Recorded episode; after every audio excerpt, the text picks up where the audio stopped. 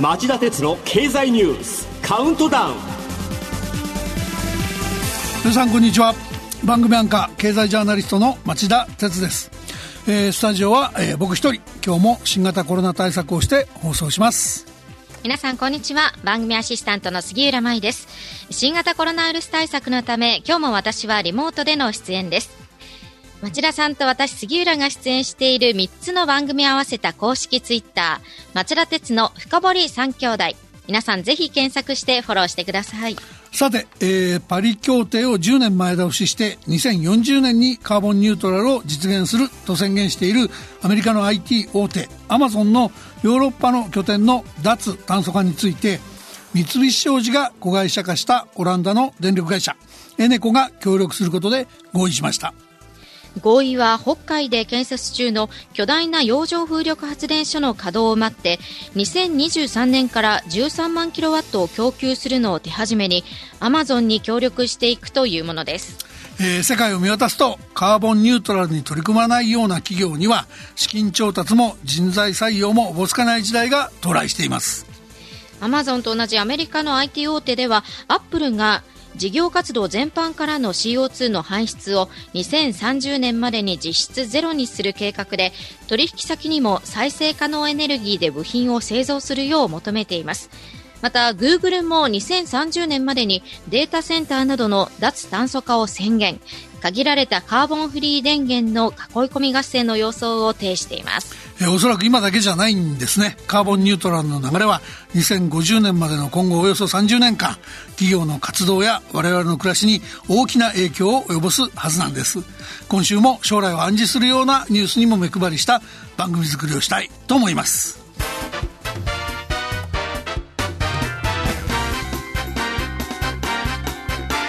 町田鉄の経済ニュースカウントダウン。はい、えー、では10位のニュースからいきましょう。北朝鮮がサイバー攻撃で300億円分の暗号資産を強奪。核ミサイル開発も継続。国連安保理の報告書案で明らかに。火曜日の日経新聞夕刊によりますと国連安全保障理事会で北朝鮮への制裁を調べた報告書の全容が明らかになりました。おととしから去年にかけて暗号資産へのサイバー攻撃で推計333億円を奪ったほか制裁をかいくぐり核ミサイル開発計画を継続しているとも強調しました、えー、続いては第9位のニュースです。月曜日海上自衛隊の潜水艦が民間商船と衝突。運輸安全委員会が潜水艦を調査。救命には時間がかかる模様。加藤官房長官は月曜日の記者会見で高知県足摺岬沖の海上で海上自衛隊の潜水艦総流が民間商船と衝突したと発表しました。事故後に国の運輸安全委員会が調査しましたが原因究明には1年前後の時間がかかる模様ですはい、どんどん行きましょう。続いては第8位のニュースです。森喜朗氏がオリンピック・パラリンピック組織委員会会長を辞任表明。後任とみられていた川淵三郎氏は急遽受託しない考え示す。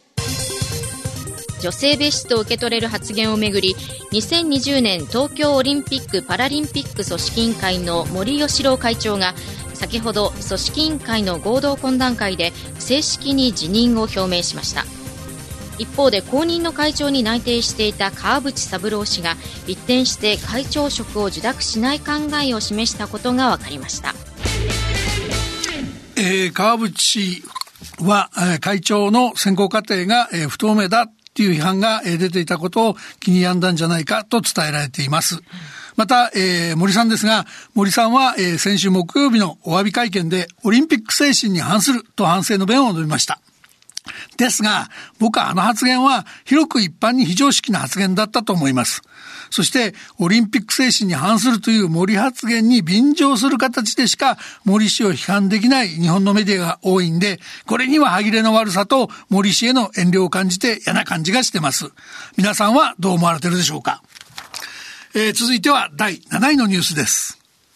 月曜日、ドコモが格安スマホ会社向けの回線料金を引き下げ、総務省の要請で各社も追随へ。NTT ドコモは格安スマートフォン事業者向けに貸し出す通話回線のレンタル料を今年度中に引き下げる方針を総務省の有識者会議で表明しました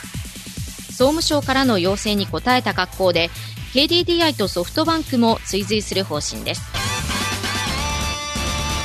えー、格安スマホ会社の方の懐具合によるんですけど、これによって大手3社や楽天に続いて、さらなる料金値下げが可能になるかどうかという点がポイントになっていきます。続いては第6位のニュースです。月曜日、ソフトバンクグループの4月から12月期決算で、純利益が3兆円、日本企業として過去最高に。ソフトバンクグループが発表した去年4月から12月期の連結決算は純利益が3兆551億円と日本企業として過去最高となりました。投資先の企業価値が改善しファンド事業の投資損益が2兆7287億円の黒字と大きく改善したのが要因です。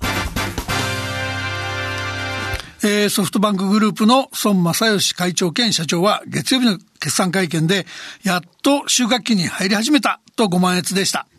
しかし一連の経緯を振り返ると、資金繰りも含めて青い一息だったのが、コロナ危機で混乱を招きたくないっていう配慮から FRB や日銀による異例の世界的な金融緩和があって、そのおかげで救われたっていうのが実態でしょう。孫さんついてましたね。続いては第5位のニュースです。クーデターのミャンマー、抗議デモが拡大。アメリカは国軍幹部に対する制裁実施を決定。国軍がクーデターで全権を掌握したミャンマーでは混乱が拡大。抗議デモが続き、日系企業の工場は操業停止が相次いでいます。またアメリカのバイデン政権は国軍総司令官ら個人10名と3つの団体に対する制裁に加えアメリカにあるミャンマー政府の資産10億ドルについて国軍関係者が関与できなくすることを発表しています。はい、えー、続いては第4位のニュースです。中国市場を50万円の電気自動車が改装。軽自動車のハイブリッド化を進める日本勢に脅威か。中国で50万円ほどの電気自動車ボンゴアンミニ EV が爆発的に売れていますこのヒットにより上海記者集団は去年の新エネルギー車の販売台数で中国国内トップとなりました。1回の充電で走行距離は120キロ。最高時速は100キロほどですが家庭用電源で充電できる手軽さもあり日常生活には十分と評価されています。中国では高級電気自動車のテスラも販売台数を3倍に増やしており、電気自動車の価格帯の二極化が進んでいます。あえて、えー、今日このニュースを4位に選んだのは、上海記者集団が本願ミニ EV のヒットに自信を深め、輸出を模索していると報じられているからです。日本では鈴木が1979年に初代アルトで全国どこでも47万円という価格破壊を打ち出しました。まあ、杉浦さんなんか知らないかな、という話ですね。ですが、まあ、最近はですよ、100万円を切る軽自動車なんてもうほとんどないし、150万円前後のものが珍しくないでしょ？そうですね。しかも、えー、各社はさらに価格が上がっちゃうハイブリッドに力入れてるんですね。もしそういうとこへ格安の中国製電気自動車が上陸し、しかも目の超えた日本の消費者から見ても通用するような品質を備えたら、日本の自動車メーカー、各経営者にとっては悪夢のはずでしょ？今のうちに各社カーボンニュートラル戦略を見直す必要があるんじゃないでしょうか？3位では別のカーボンニュートラル戦略を見据えた国内の企業をご紹介します。以上、4位までのニュースをお送りしました。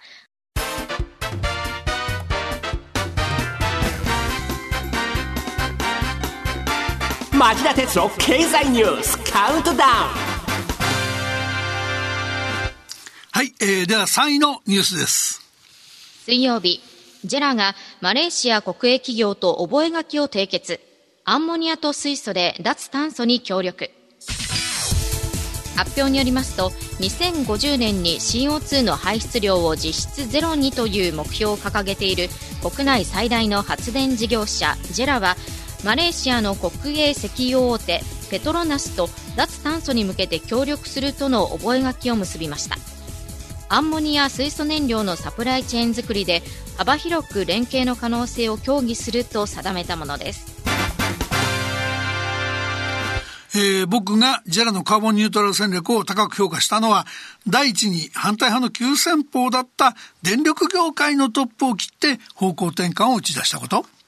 から第2に、このニュースもそうなんですけど、化石燃料による発電でも CO2 吸収を上手に導入しながらカーボンニュートラルを達成していこうという現実的な路線を推進していることもポイントなんですね。あの、日本はヨーロッパの風力とかアメリカの太陽光みたいに環境に恵まれてなくて、再生可能エネルギーだけでカーボンニュートラルを実現しようとすると、電気料金の高騰が抑えられません。で、そうなると、製造業の国際競争力、国内企業のコスト、そして我々の暮らしに甚大な影響を与えかねない。で、そういう中でアンモニアとか水素は再生可能エネルギーの欠点を補うエネルギーとして有望視され始めてます。ジェラ自体は発電会社なんですけど、水素とかアンモニアとかいう上類の、上流の燃料確保も他人任せでなく、自ら関与していこうという積極策も評価できると思うんですね。で、様々な障害に直面することも、これから当然出てくると思いますが、なんとかパイオニアとして道を切り開いてほしいと思います。続いては第2位のニュースです。火曜日、去年の給与総額がリーマン危機以来の下げ幅に、パートタイム労働者の比率も調査開始以来初の低下。厚生労働省が発表した毎月勤労統計調査によりますと去年の1人当たりの現金給与総額は月平均で31万8299円とおととしに比べ1.2%減りリーマン危機の2009年以来の下げ幅となりました。残業代などの所定外給与が12.1%減ったのが大きいとみられますまたパートタイム労働者の比率は調査を始めた1990年以来初めて低下に転じましたまあ、やむを得ない措置ですけど、1月7日に発出された緊急事態宣言の結果、街角景気は2番底が鮮明になってきています。内閣府が月曜日に発表した1月の景気ウォッチャー調査によると、景気の現状判断指数は、えー、季節調整済みの値で前の月に比べて3.1ポイント低下の31.2に落ち込みました。飲食関連の落ち込みなどが原因なんです。まあこんな状況ですから賃金と雇用をめぐる環境の好転はなかなか期待しにくい。まあ予想外のしんどいことに直面している人たくさんいると思うんですが、そういう人は政府や自治体 NGO の支援策を活用するのも一手でしょう。なんとか頑張ってしのいでください。そして本日のカウントダウン第1位も新型コロナ関連です。ファイザー社製の新型コロナワクチンの第1弾、今日午前に日本に到着。来週水曜日にも接種スタートか。アメリカのファイザー社のワクチンが今日午前日本に到着。今夜にも厚生労働省に承認される見込みです。菅総理は水曜日の政府与党連絡会議で、有効性安全性を確認した上で、来週半ばには接種を開始すると表明しており、早ければ来週水曜日にもスタートする可能性があります。えー、先週の経済ニュース深掘りでお話したように様々な課題もありますが、ワクチンは新型コロナの感染収束へ向けた大きな武器として期待されています。EU ヨーロッパ連合が輸出規制を敷いたため期待される量の確保が難しくなってるんじゃないかって懸念は残りますけども何はともあれ接種開始が近づいたことはグッドニュースですよね、さて、えー、今週も新型コロナ関連ニュースがこれ以外にもたくさんありましたここで簡単にいくつか紹介しておきたいと思います。杉浦さんヘッドラインお願いします。10都府県に対する緊急事態宣言の解除今週は見送りに。なお病床はステージ4の逼迫状態。同じ報道にかかるものとして先週からの解除解除と先走る新聞やテレビの、えー、報道ぶりは恥ずかしいものがありました。データ見てればわかるはずですし拙速に解除してまた深刻な事態がぶり返しては元も子もありません。冷静な報道をお願いしたいなと思いました。続いてはこちら。発熱症状のある人らは飲食店やイベントへの入場を禁止に。火曜日の閣議で、まん延防止等重点措置の発令要件が決定に。緊急事態宣言の解除後も、このまん延防止等重点措置の発令が必要になって、えー、我々の、えー、生活がなかなか自由な以前に戻れない可能性がありそうです。続いてこちら。WHO の武漢調査団、4週間の活動を終えて帰国。ウイルスの発生源は特定できず。日本から参加した調査団のメンバーは日本のメディアに対し問題の武漢の研究所からウイルスが漏れ出した可能性についてかなり低いというのが調査団員の一致するところだ。動物などの方が可能性は高いだろうと話した上で、まあ今後もウイルスの由来の調査を続けなきゃいけないと述べたと報じられています。もちろんこれ問題の発生から1年の歳月が経ってからの調査だったこと、背景として中国がなかなか機動的に協力しなかったことが残念な結果につながった。そのあたりは疑いがやっぱり消えないと思いますよね。以上、町田さんが選んだニュースを10位からカウントダウンで紹介しました。それでは今週の放送後期を町田さんお願いしますはい、えー、まあ今週もニュースが多くて気になるものを全て網羅できませんでしたが、まあ、紹介できなかったものの中一つ触れておきます。日本時間の昨日の朝アメリカのバイデン大統領と中国の習近平国家主席が初めての電話協議を行いました。ホワイトハウスによるとバイデン大統領が中国による香港民主派の弾圧やウイグル族への人権侵害台湾を含む地域での、えー、行動が攻撃性を増していることなど、えー、中国側に懸念を伝えたのに対し中国外務省によると習習国家主席はこれらの問題は中国の内政であり主権に関わる問題だと強調。アメリカは中国の革新的利益を尊重し慎重になるべきだとやり返したといいます。予想通り友国関係の難しさを示す初協議になっちゃったようですが、まあ、それでも電話会談の後ですねバイデン大統領はツイッターに、えー、アメリカ国民の利益になる場合には中国と協力すると話したとも投稿しました、なんとかその言葉の通りですねえー、協力できる分野も作って、えー、この2国が話し合える雰囲気を作り出すことに期待していきたいと思います。そうですね。さてこの後